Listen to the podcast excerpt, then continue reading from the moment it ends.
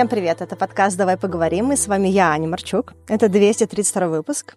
И тема сегодняшнего выпуска — это ассертивность и ее роль в достижении желаемого. А прежде чем я начну, я хочу сказать спасибо всем вам, кто активно пишет в Telegram-бот подкаста и присылает свои вопросы, присылает предложения тем выпуска, истории в рубрику. Кстати, для тех из вас, кто только присоединился, расскажу, что в подкасте проходит рубрика «Репрограмминг». Это истории слушателей подкаста, то есть вас, о смене карьеры. И механика такая. Вы присылаете свои истории текстом или голосом в Telegram-бот, а я рассказываю ваши истории в рубрике. И они вдохновляют тех, кто хочет сделать какой-то переход, но еще не решается. А рубрику я делаю вместе с Яндекс Практикум, сервисом онлайн-образования востребованных профессий и навыков в IT. С практиками, помимо курсов по разработке, анализу данных, дизайну, менеджменту и маркетингу, вы также сможете бесплатно освоить или потянуть полезные навыки для любых IT-профессий, например, базовую математику или какие-то лайфхаки Excel и презентаций, и пройти тест по профориентации, чтобы определиться, какая из профессий вам подходит больше. Но про рубрику расскажу позже, а пока давайте начинать. Ассертивность это не очень понятное для нас слово, и при том, что я много использую разных слов, и за это периодически на протяжении всех пяти лет подкаста нам прилетало. А я хочу объяснить, что такое ассертивность в плане терминов. Ассертивность — это коммуникация, в которой чувствуется уверенность человека в его позиции и в том, что он хочет доносить. И вообще, когда мы ассертивные, мы уверены в своей позиции или в том, что мы говорим. Но вот это вот понятие ассертивность, оно чуть-чуть шире, чем просто базовая уверенность в себе. И вообще, мне кажется, как и ассертивность, и уверенность — это такие достаточно абстрактные понятия, и есть разные спекуляции разными словами, которые активно используются в популярной психологии или в каких-то техниках, или в каких-то тренингах, или материалах по работе над собой и прочее. Поэтому я постараюсь, может быть, немножечко больше так можно сказать, на пальцах объяснить, про что это ассертивность и как она может вам помочь. Но прежде всего я скажу, что такое неассертивность. Да? Допустим, наша коммуникация в достижении наших целей и удовлетворении наших потребностей, если это не ассертивная коммуникация, она может выглядеть следующим образом. Первое, мы можем включать, э, допустим, какое-нибудь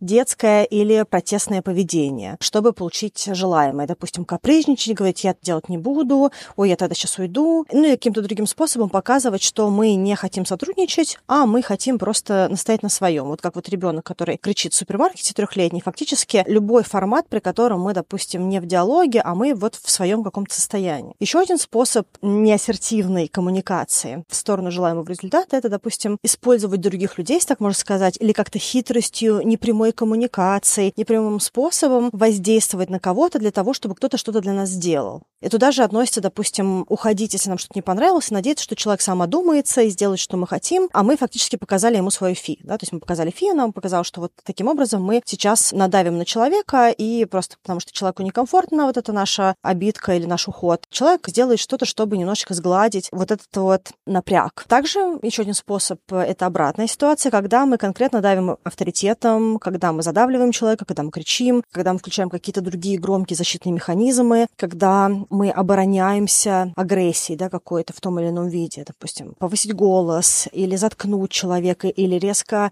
прервать человека или что-то еще. Еще один способ коммуникации, который не ассертивный, это, в принципе, сдавать свои позиции под давлением других людей. И, допустим, какие-то из этих вот форматов коммуникации, их можно отнести, условно говоря, к активным способам, какой-то активной жизненной позиции, когда человек агрессивно или ярко или демонстративно выражает свои потребности.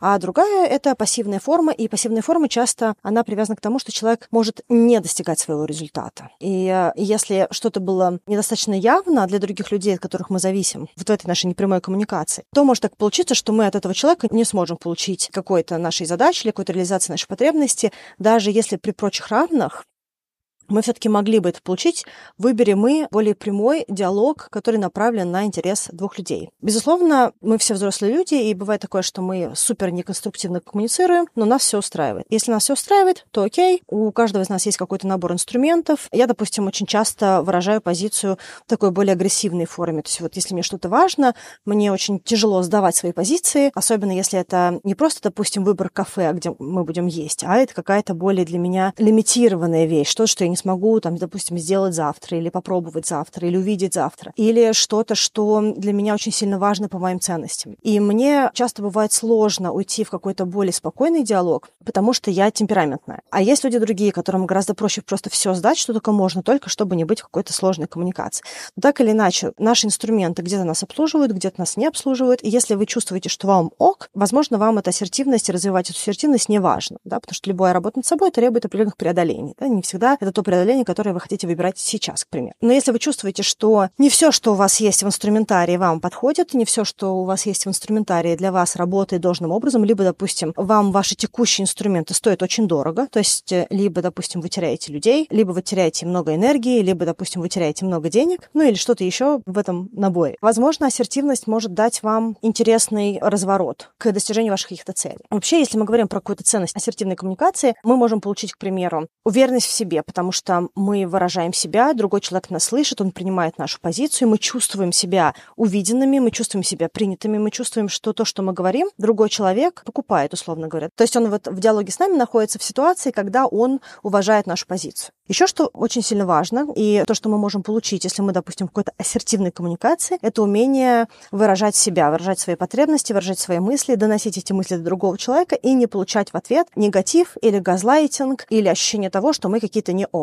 Особенно если для нас, допустим, тяжело быть в более активной позиции, и мы всю жизнь выбирали позицию такого вот либо серого кардинала, либо, допустим, позицию более, вот то, что часто называется, заботливую, спокойную. Особенно, мне кажется, что всякие женские тренинги или вообще какая-то вот такая коммуникация с девочками про вот это вот. Будь нежный, будь милый, улыбайся всем и прочее, прочее. Да? То есть если мы все время были в позиции, что нам нужно каким-то образом надавить на себя и закрыть наши потребности, то есть закрыть в смысле не идти на наши потребности, то мы часто не выражаем эти потребности, и мы чувствуем себя очень плохо, чувствуем себя достаточно жертвенно, грустно и прочее. Да? То есть вот э, ассертивная позиция в такой ситуации может позволить нам получать вот это выражение, выражение наших потребностей, наших чувств, запрос на какие-то активности, интересы, интересы и много чего еще. А также ассертивность может научить нас выражать наши интересы открыто и иметь ясность позиции, и открытость диалога, и открытость коммуникации. И не нужно придумывать хитрые схемы для того, чтобы с другим взрослым, адекватным человеком о чем-то договориться, а говорить об этом словами через рот, да, то есть каким-то прямым текстом говорить, мне вот так окей, мне вот так не окей. Вот это я готова сделать, вот это нет. Давай, если что-то у нас тут с тобой не бьется, давай обсуждать. И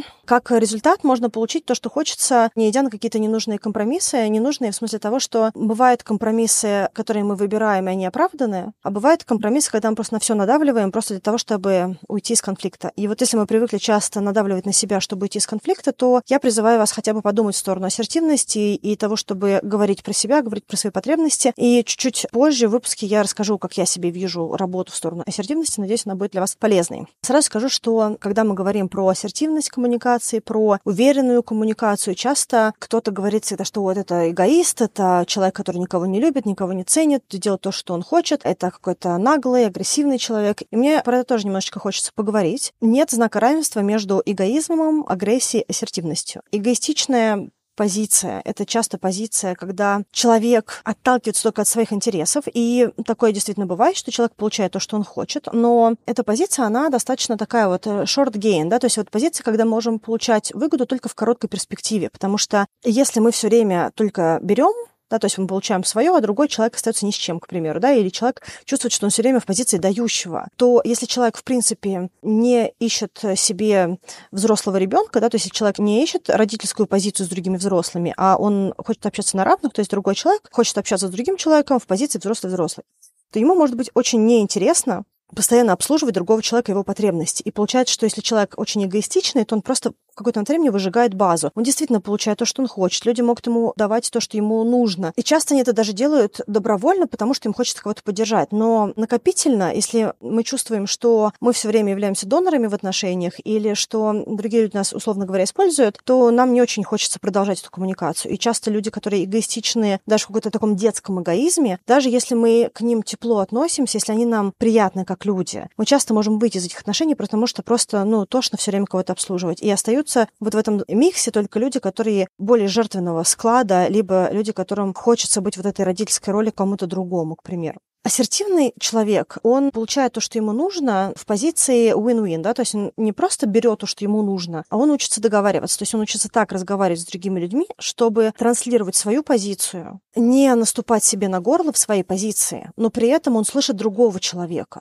То есть он может выдержать трансляцию потребностей другого человека. То есть в диалоге он не только говорит «мне, мне, мне, мне, мне», а он также говорит «хорошо, вот мне нужно вот это». Как тебе с этой информацией? А ты взамен, ну, вот, если, допустим, ты мне это даешь, тебе окей мне это давать сейчас? Ты хочешь как-то обсудить свою часть вот этого диалога, этой договоренности? Другой человек тоже может что-то сказать в ответ. Да? И ассертивность, развитие ассертивности, оно позволяет нам вывозить вот эти вот диалоги, даже если, допустим, в моменте, в начале диалога, как будто бы не складывается так коммуникация, что мы оба можем получить то, что нам нужно. И, кстати говоря, очень хочу сказать, что ассертивность — это не свойство характера, с которым человек родился. Ассертивность, она относится то, что называется soft skills, мягкие навыки или гибкие навыки. То есть это научаемое качество. Да? То есть мы можем развить в себе ассертивность, мы можем развить в себе навыки трансляции уверенной позиции. Это не какое-то узкое отдельно стоящее качество, это комплекс из разных вещей, но это что-то, что мы можем развивать, это что-то, что мы можем получить с течением какого-то времени. И если мы говорим про ассертивность, прелесть ассертивности в том, что часто ассертивная позиция практически всегда выражается в открытом поле, то есть другие люди как минимум уже ценят нас за то, что мы приходим с открытыми картами. И когда у нас карты открыты, это стимулирует другого адекватного взрослого человека тоже открыть свои карты. И в этом открытом диалоге, в открытом поле участники коммуникации могут предлагать решения. Да? То есть мы все находимся в ситуации, когда мы видим, кому что нужно, и думаем, как и так сделать, чтобы все это получили. По крайней мере, получили по максимуму или каким-то образом договорились в какой-то очередности или что-то еще. Как раз ассертивность, она обучает вот этой взаимности интересов и развивает умение договариваться. И когда мы ассертивны, мы не только думаем о том, что нам нужно вот это, а мы думаем, нам нужно вот это, а что нужно другому человеку? Что ему нужно, что я могу ему дать, чтобы он мне дал то, что нужно мне? И это совсем другой формат коммуникации, отличный от манипуляций, от хитрых схем, от обидок, от разворачивания и ухода, от капризов, от агрессии, от криков. Да? То есть это со всех сторон более выигрышная, что ли, коммуникация. Я сейчас, конечно, говорю про условные абсолюты, мы все живые люди, но это что-то, что мы развиваем, что нам дает больше конструктивных инструментариев, больше комфорта и сохраняет нам больше энергии на самом деле, потому что мы не тревожимся, либо мы не злимся, либо мы не подавляем, да, то есть энергия внутри нас, так можно сказать, да, она течет не сдавленной. И если совсем, наверное, упростить э, вот эту всю историю, то, допустим, эгоизм, требовательность, э, какой-то яркий эмоциональный выброс, он помогает получать свое, но часто наступает на потребности других. Пассивность, жертвенность, э, какие-то страхи, избегание они ведут к тому, что мы пренебрегаем своими потребностями, а ассертивность позволяет увеличить вероятность, когда мы все получаем свое. Ну или, другими словами, ассертивность — это коммуникация, в которой есть уважение к себе и есть уважение к другим.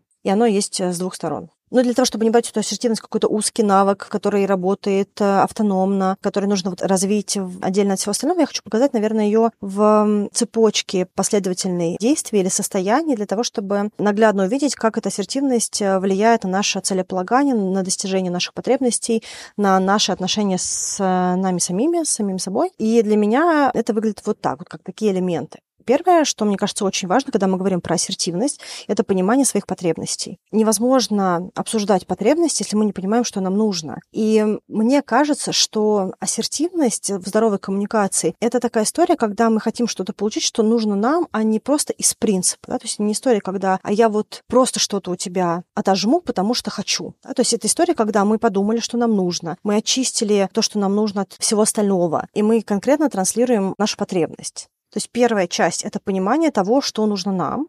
Вторая часть – это понятная, прозрачная коммуникация. Как есть такая фраза, кто ясно мыслит, тот ясно излагает. Когда мы понимаем, что нам нужно, нам гораздо проще об этом говорить и это просить. Если мы совсем не понимаем, что нам нужно, мы немножечко вот так вот подвержены влиянию других людей, подвержены потребностям других людей. И когда мы поняли, когда мы прозрачно коммуницируем, другой человек тоже понимает, что нам нужно.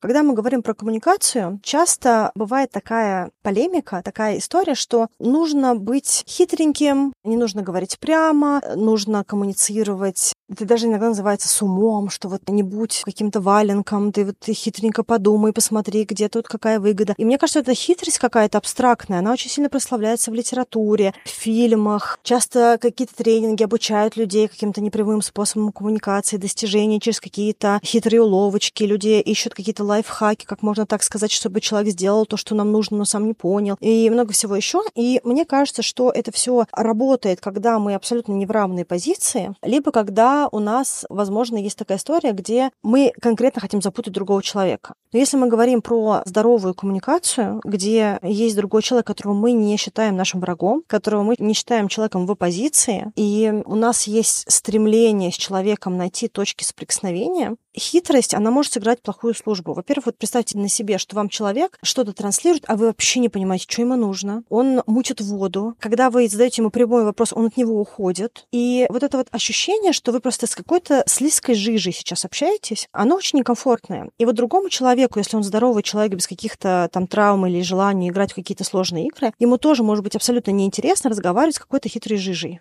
Мне кажется, что нужно вот эту хитрость немножечко, как сказать, прославление этой хитрости, нужно немножечко ее подскрутить. есть разница между тем, чтобы учиться красиво говорить, особенно когда мы говорим про какие-то речи на публике, тем, чтобы договариваться с другим живым человеком, особенно в бытовой реальности. И мне кажется, что за последние 10-15 лет коммуникация словами через рот, она стала как будто бы более интересной людям, чем вот это вот истероидное нездоровое поведение, когда человек пытается хитрить, не договаривать, обижаться, а другого человека выставлять дураком, если тот человек пытается прояснить ситуацию какими-то словами, или «Ой, все, тебе просто непонятно», и другой человек, он реально хочет с нами договориться, а мы играем в какую-то сложную игру. И если у другого человека нет вот этого вот стремления разгадывать сложные загадки и сложных каких-то травмированных людей, скорее всего, эта игра, особенно если человеку больше, чем 25 лет, а чем старше мы становимся, тем желание играть в какие-то сложные игры немножечко сокращается. И получается, что если мы, допустим, общаемся с другим здоровым взрослым человеком, и он видит, что мы крутим, вертим, манипулируем, закатываем глазки, обижаемся, то он скажет, наверное, нам просто не по пути. И еще такой момент, что вот эти вот все сложные хитрые игры, часто они про зависимую позицию. Почему человек э, может не выражать свою позицию открыто? Потому что он в позиции слабости. Он либо зависим финансово, он либо зависим эмоционально, и э, он не может прямо сказать, что ему нужно, потому что то, что ему нужно, ему могут так не дать. Но если супер много крутить и человека ставить в позицию стыда, позицию того, что он что-то не так сделал, то до какой-то точки человек может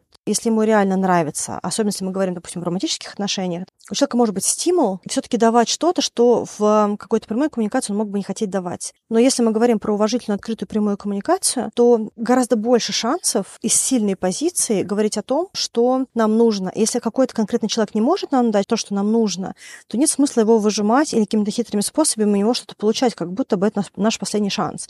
В мире очень много людей, и гораздо прикольнее договариваться с людьми, которые так же, как и мы, хотим чего-то похожего, да, и мы в связке с людьми, которые изначально более партнерские для нас. И прямая коммуникация, она как будто бы в последнее время стала более выигрышной. И вот ассертивность — это умение выстраивать эту прямую коммуникацию, здоровую, взрослую коммуникацию с позиции «я знаю, что я хочу, я тебе об этом скажу настолько прямо, насколько я могу, и чтобы ты услышал, что мне нужно». И это второй уровень, вторая часть вот этой цепочки, понятная, прозрачная коммуникация. И мы ожидаем, что на другой стороне тоже есть человек, который понятно, прозрачно коммуницирует. Третий блок, и он достаточно сложный для многих из нас, особенно людей, которые привыкли сдавать свои позиции, это выдерживание внешнего воздействия, особенно выдерживание чьих-то эмоций. Тут несколько есть оттенков, почему это так сложно. Первое — это то, что мы, в принципе, хотим быть хорошими для других людей.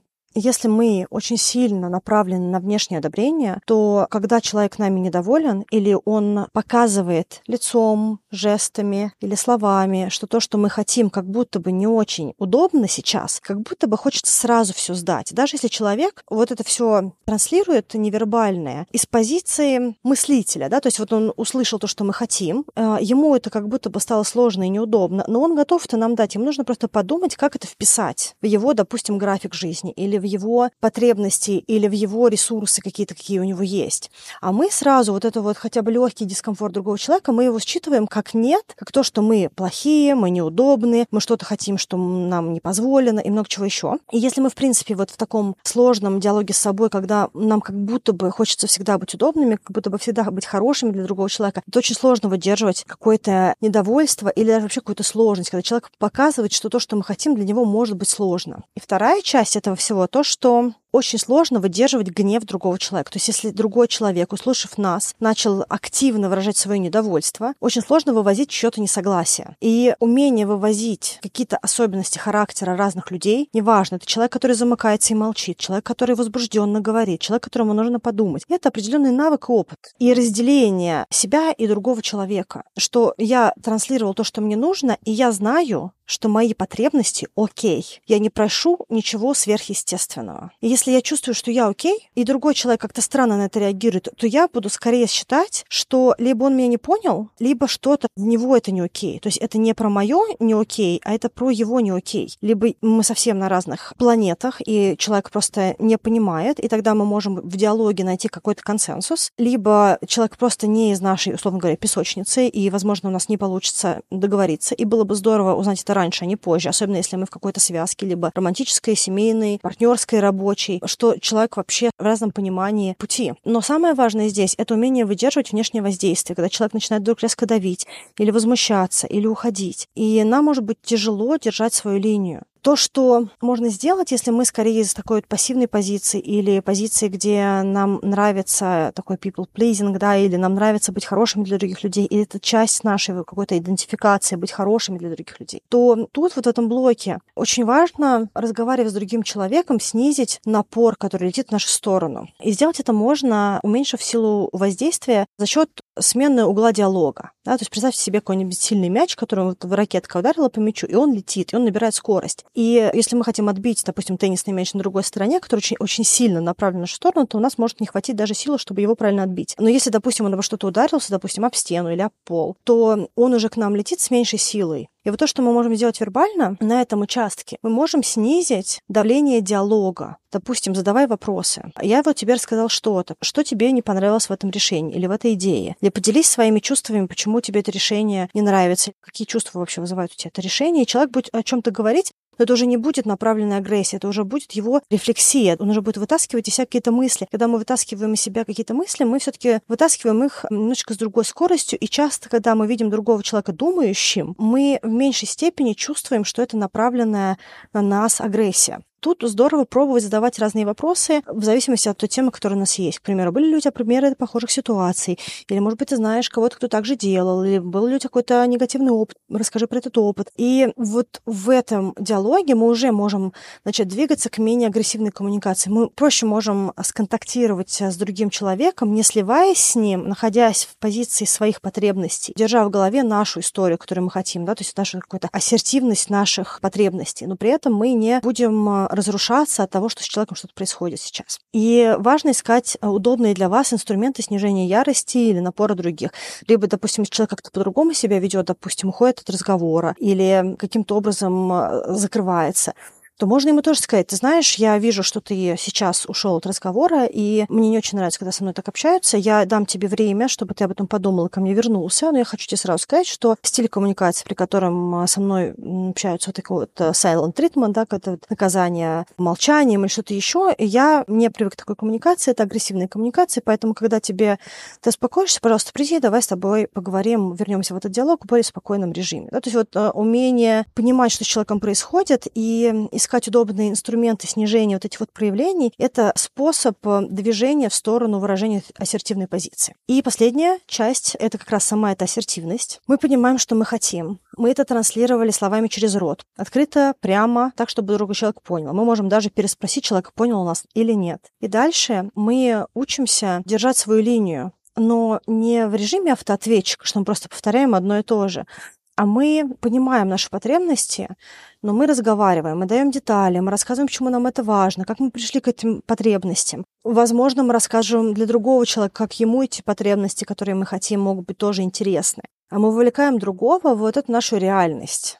И смысл ассертивности в том, что мы думаем про себя, мы открыты к истории другого человека, и мы думаем о том, как прийти к тому, что нужно нам и тому человеку, который может быть источником или поддержкой или партнером вот в этой нашей потребности. И э, умение находиться в этом диалоге, его выдерживать, это и есть эта ассертивность. Она не из принципа, она не из давления, она не из обидки. Ах, ты в прошлый раз получил то, что ты хотел, а теперь я хочу просто отжать что-то, что нужно мне. Да? А это реальная наша потребность. И другой человек понимает, что мы это делаем не из принципа, мы это не делаем не из агрессивности, намерений, а мы это делаем, потому что нам это важно, и мы рассказываем почему. Ну ладно, давайте немножечко переключимся от этих пунктов. Я расскажу про ассертивность и про то, как можно ее развивать чуть позже. А давайте посмотрим на человека, который идет к своей цели. И я хочу вас вовлечь в рубрику репрограмминг. Сегодня будет история Марии. Мария изначально училась на психолога, и ближе к окончанию вуза она поняла, что ей не будет интересно консультировать. нужно искать какую-то сферу, которая, с одной стороны, близкая к тому, что она уже получила как навык, с другой стороны, все-таки не прямая работа с клиентами в психологии. Она пошла работать в HR, то есть в отдел по работе с персоналом.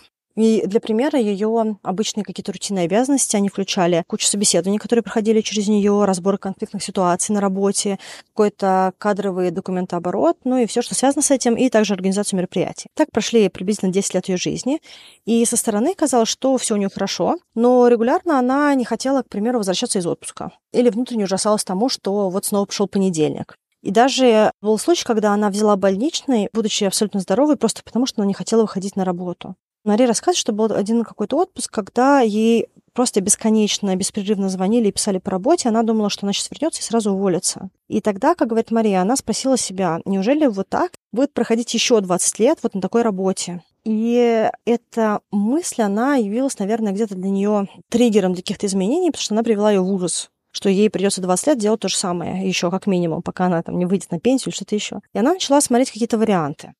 Тут еще случилась удаленка, и она позволила Марии искать э, какие-то новые сценарии, начать поиски каких-то других профессий. Она вообще не знала, что она хочет делать, и ее кидала от разные стороны, от нумерологии до веб-дизайна, еще много куда.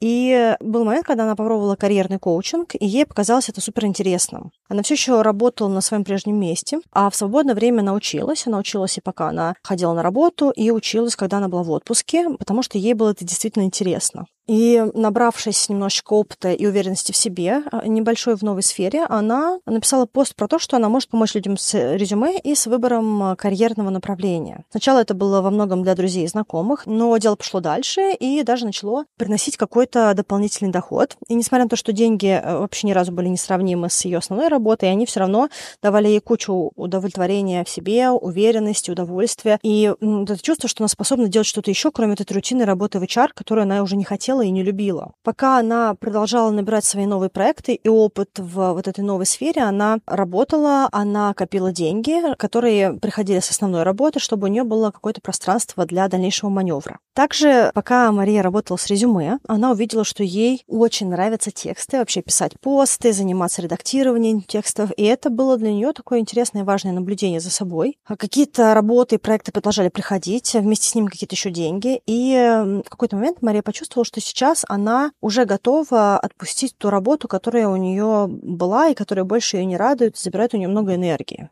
То, что она на этот момент про себя знала, что она хочет чего-то на стыке чара, она не готова возвращаться в офис и готова работать только на удаленке.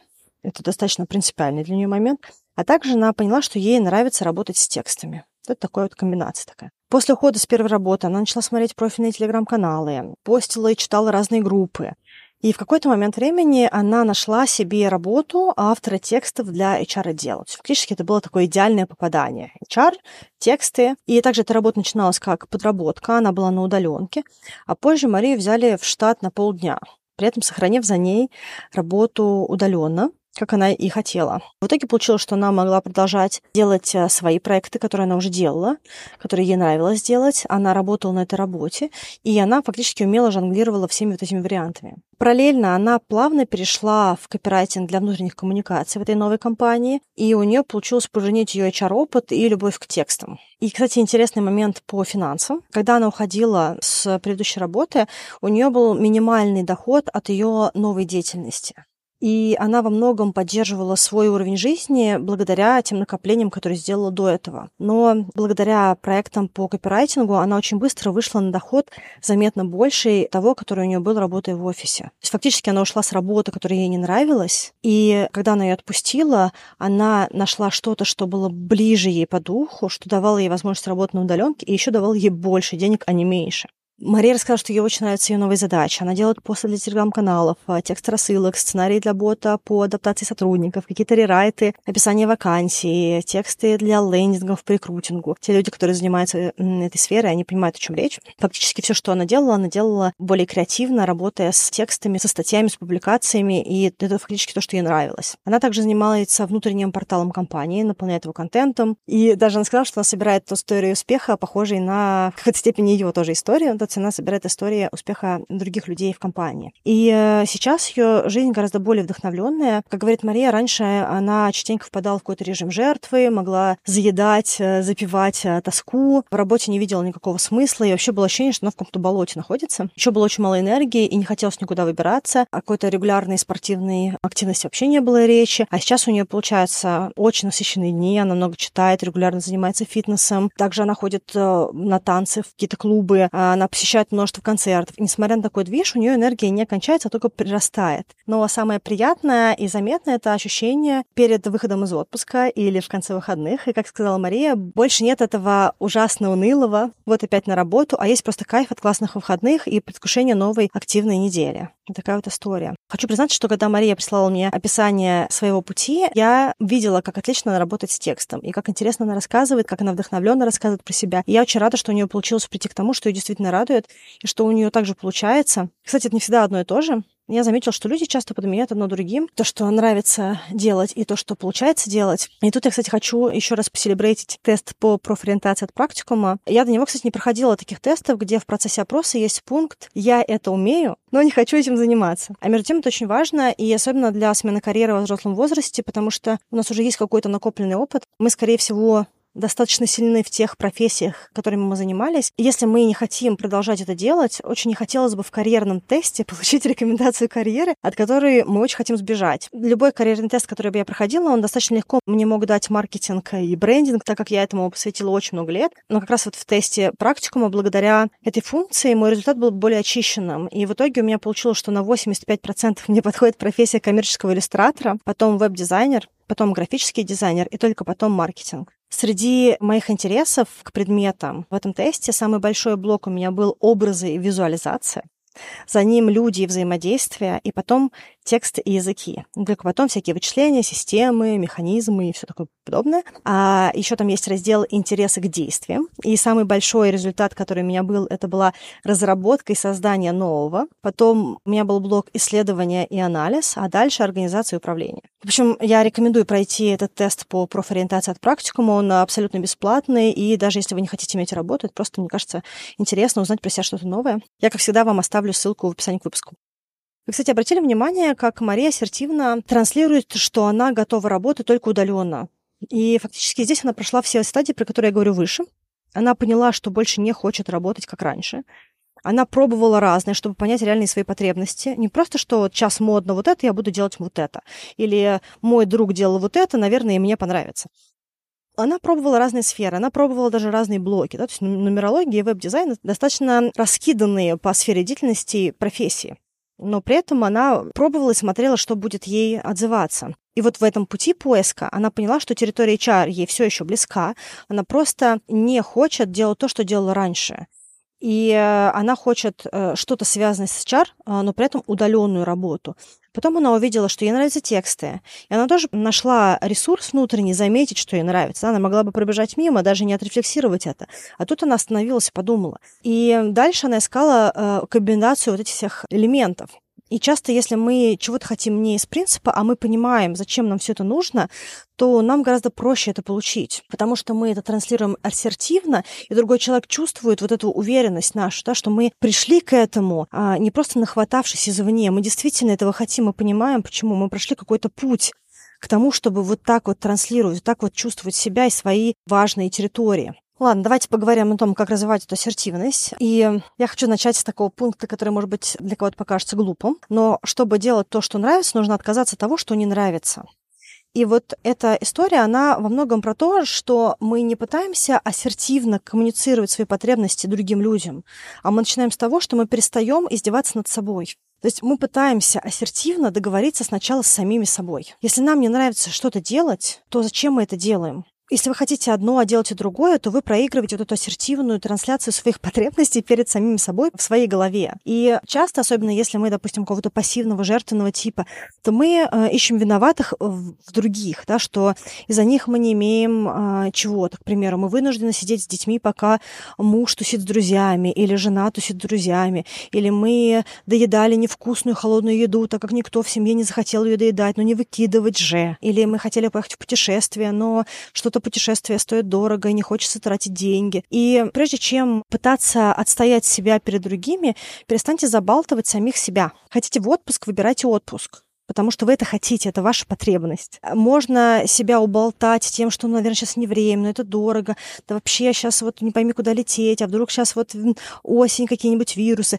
А обмануть себя проще простого. Мы так много лет живем с собой, что мы очень хорошо знаем, где наши слабые места. Другой человек не всегда знает, где эти слабые места, а мы знаем. Вот эта история, где наша внутренняя жертва, которая стоит между нами и нашими желаниями, они должны завершиться. И да, иногда, к примеру, знаете, страдание, оно, оно очень приятное. Это короткое удовольствие, оно лишает нас многих впечатлений, но при этом оно такое засасывающее, такое вот комфортное, пострадать, пожалеть себя. Но если мы говорим о том, чтобы двигаться какой-то более наполняющей жизни, то нам где-то нужно отпустить вот эту жертву, отпустить вот этот кайф от сожаления или жалости к себе или что-то еще и выбрать иначе и договориться с собой иначе. Помните, что там, где вы сидите дома с ребенком и говорите, что ваш муж тусит с друзьями, есть какая-то другая женщина вашего возраста, каких-то других прочих похожих на вас критериев, которые тусит с мужем, а дети с бабушками, нянями или, кстати говоря, даже с вами.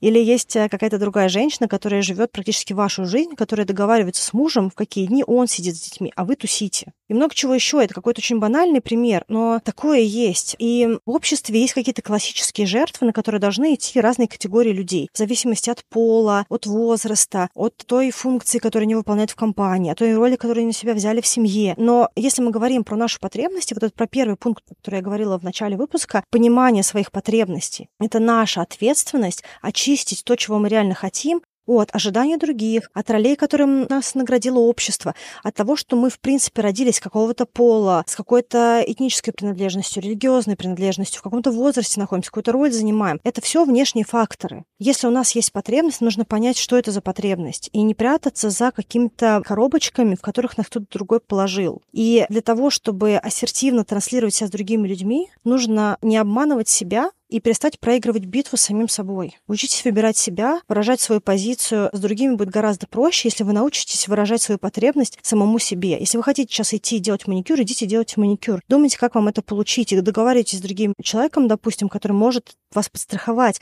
Либо договаривайтесь с собой, что вам это важно. идите, особенно когда это в том моменте, где вы ни от кого не зависите. Встали и пошли, делайте то, что вам важно. Это всегда проще сказать, чем сделать. Это поступательная вещь. Нужно начинать с чего-то маленького. Допустим, не доедать холодную еду, которую никто не хочет доедать, и либо ее выкинуть, либо ее положить в компост и отдать на переработку компоста. Что угодно, чтобы не быть тем человеком, который жертвенно доедает то, что никому не нужно. Второй способ движение к этой ассертивности. Если вы часто выбираете пассивную позицию, то учитесь подбирать слова перехвата в беседе с другими. Слова перехвата — это те слова, которые позволят вам быть более активным участником диалога, где вы также транслируете свои интересы, свои позиции, свое мнение. Сначала будет очень некомфортно все, но постепенно перехватывать слово перед другими людьми будет гораздо проще. Это может быть что угодно. Это может быть слово «Ой, подожди, мне нужно подумать», или «Ой, можно я то что-то скажу», или «Да, интересная позиция, да я подумаю, насколько мне отзывается», или «Спасибо, что ты мне это говоришь, возможно, я попробую в другой раз, но, к примеру, сейчас мне важно сделать вот так и вот так». Помимо слов перехватов может быть жест-перехват к примеру, указательный палец вверх, который говорит о том, что так, секундочку, да, вот фактически, когда мы поднимаем палец вверх и вот немножко направляем в сторону другого человека, мы как будто бы говорим, подожди,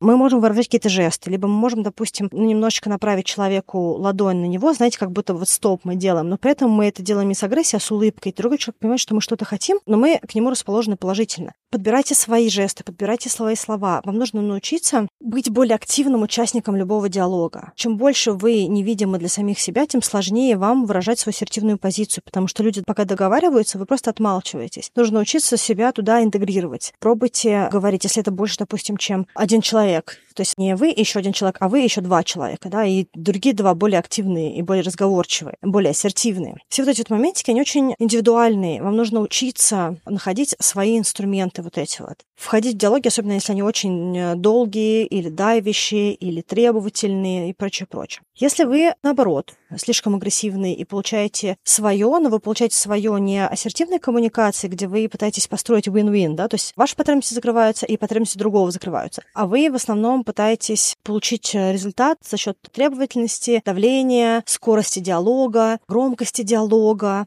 какой-то вот такой позиции, как будто бы есть только ваше мнение, да, потому что вам на самом деле неспокойно и вам некомфортно, потому что э, есть вот это ощущение, что если вы перестанете быть таким агрессивным или таким темпераментным или таким скажем, давящим. Есть ощущение, что как только вы будете мягче и спокойнее, вас раскатают. И вот этот вот навык так себя проявлять, он откуда-то взялся. Где-то на каком-то этапе, либо вы увидели, что так работает, допустим, с вашими родителями, или у вас это так начало работать в какой-то момент времени, либо вы просто выучили этот навык, потому что очень долго вы не могли себя проявлять. И какая-то конструктивная коммуникация, она не развилась, но развилась вот эта вот такая демонстративная, яркая, громкая коммуникация, и она решает вопрос. Она просто, во-первых, решает вопрос дорогим способом, да, потому что это очень много энергии, а если мы надавили, мы также чувствуем, что другой человек остался не рад этому, или, допустим, мы чувствуем себя как-то плохо, что мы какие-то плохие люди, потому что мы повысили голос, или мы там еще что-то сделали, да, то есть проявили себя громко, что-то сказали нехорошее, хорошее. В этой ситуации первое, что нужно научиться, это в диалоге с другим человеком.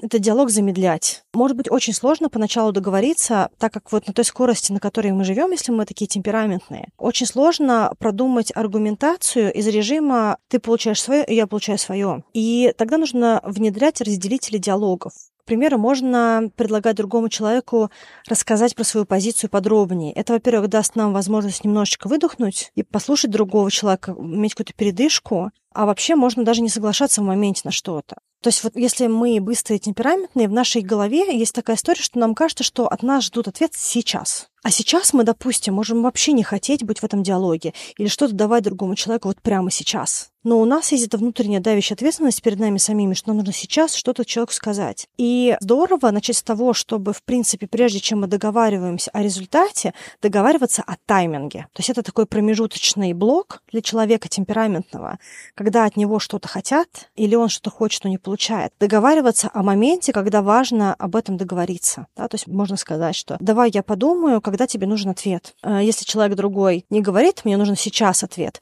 то можно договориться о том, что, допустим, я тебе скажу через час, или я тебе скажу в течение дня, или если там, в принципе, такая территория, которая позволяет иметь время, договориться о комфортном времени. Это может быть неделя, это может быть месяц, может быть все что угодно, да? И если вдруг от нас хотят, чтобы мы это дали сейчас, вот та ассертивность, которую можно начать интегрировать, это договариваться о тайминге, сказать, слушай, я понимаю, что хочешь сейчас, сейчас не могу, мне нужно подумать. Давай хотя бы там до конца дня. И где-то находить вот этот компромисс по времени, а потом уже учиться искать возможности для диалога и вот это вот транслировать свою ассертивную коммуникацию, то есть то, что нам реально нужно, наши потребности. Не на эмоциях, а спокойные потребности.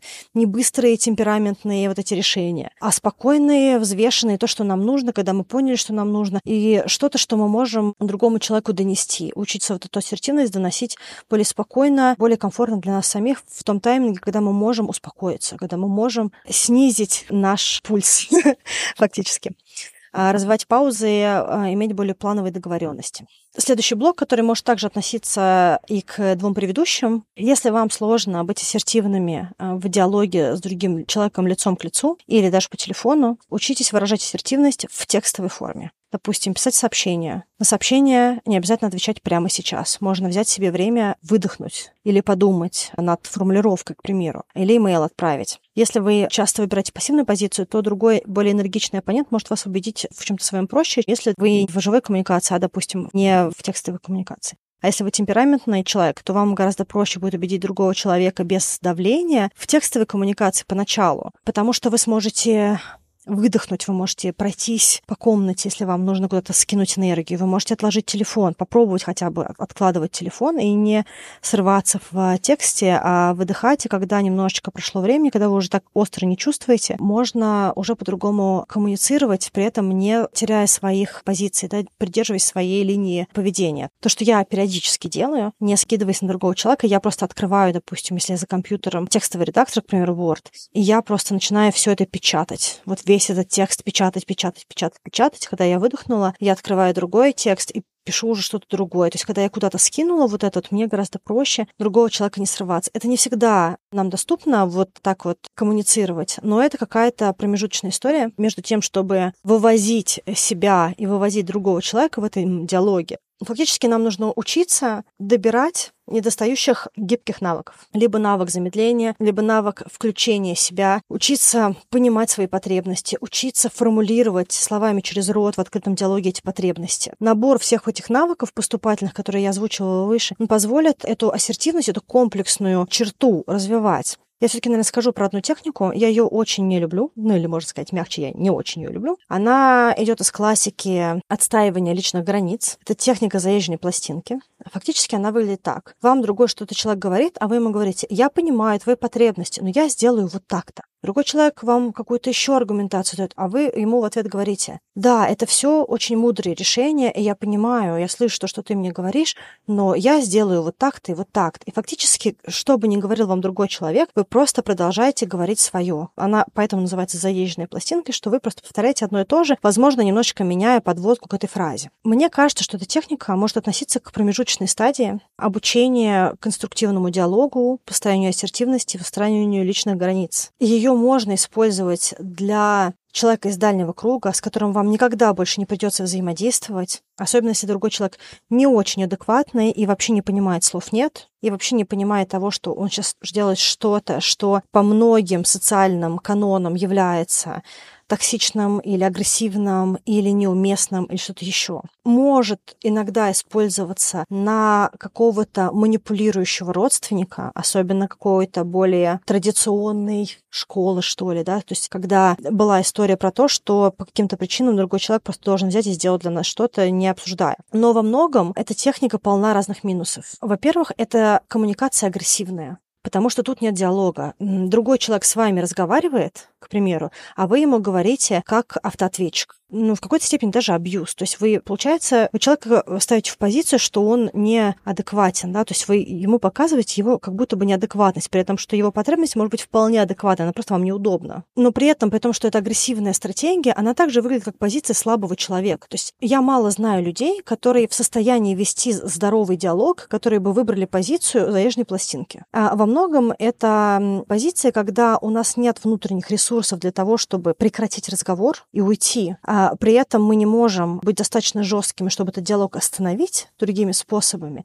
И в итоге мы передаем право на завершение этого диалога другому человеку, поэтому эта позиция тоже слабая, да, потому что не мы принимаем решение завершить этот диалог, а другой человек принимает за нас решение завершить этот диалог.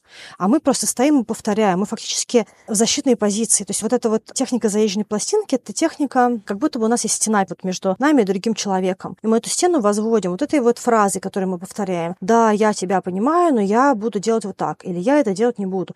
Да, все хорошо, и для кого-то это может работать, но я это делать не буду. Представьте себя в ситуации, когда вы разговариваете с другим взрослым человеком, а он с вами разговаривает вот так и какие чувства у вас это вызывает. Да, это, как правило, это бессилие, это ощущение, что ты какой-то не ок, Э, запросы твои тоже не ок, но при этом, э, если вы, допустим, в принципе, темпераментный, то когда с вами так разговаривают, хочется пробить стену, и человек начинает эмоционировать. Мне кажется, что в долгую, если мы хотим построить с кем-то хорошие отношения, такой инструмент лучше не использовать. Но как промежуточная история, если вы вообще не можете оставить личные границы, если вам очень тяжело говорить «нет», если вы чувствуете, что в любом диалоге другой человек всегда выигрывает, то на какой-то промежуточный этап вот эта защита, она может быть хорошим инструментом.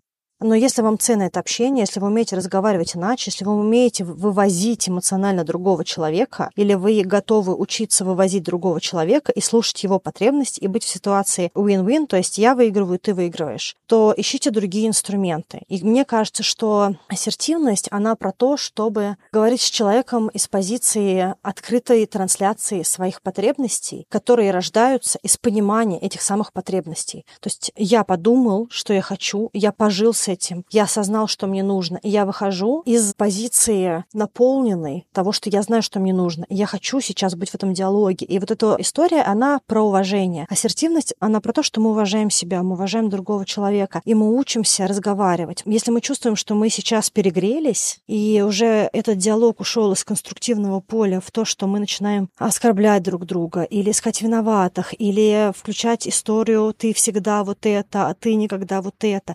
умение остановиться и сказать, слушай, мы что-то перегрелись. Давай сейчас сделаем паузу и вернемся позже. Это тоже инструмент ассертивного общения. Вот, в общем, надеюсь, вам сегодня был интересен выпуск. Он получился таким длинным, поэтому я, наверное, сейчас уже завершу. Пишите свои комментарии, пишите свои истории в Telegram-бот, предложения тем. Я читаю. Если вдруг какие-то ваши темы не появились, я вам не ответила, можете еще раз мне написать. Может быть, они как-то пробежали мимо, но я в основном все читаю, что есть. И некоторые темы рождаются из ваших историй, из ваших вопросов, поэтому я очень ценю вашу обратную связь. А на этом я завершаю. Я вас обнимаю и услышимся в следующем выпуске. Пока-пока. Thank you.